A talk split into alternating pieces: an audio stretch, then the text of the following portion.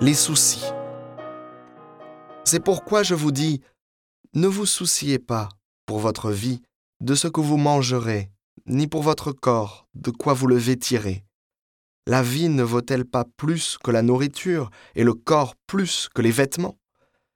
Regardez les oiseaux du ciel, ils ne font ni semaille ni moisson, ils n'amassent pas dans des greniers, et votre Père céleste les nourrit.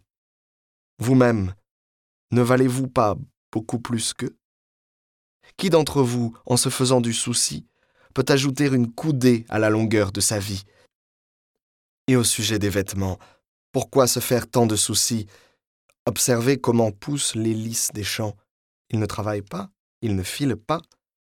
Or, je vous dis que Salomon lui-même, dans toute sa gloire, n'était pas habillé comme l'un d'entre eux. Si Dieu donne un tel vêtement à l'herbe des champs, qui est là aujourd'hui, et qui demain sera jeté au feu, ne fera-t-il pas bien davantage pour vous, hommes de peu de foi? Ne vous faites donc pas tant de soucis, ne dites pas qu'allons-nous manger, ou bien qu'allons-nous boire, ou encore avec quoi nous habiller? Tout cela, les païens le recherchent, mais votre Père céleste sait que vous en avez besoin.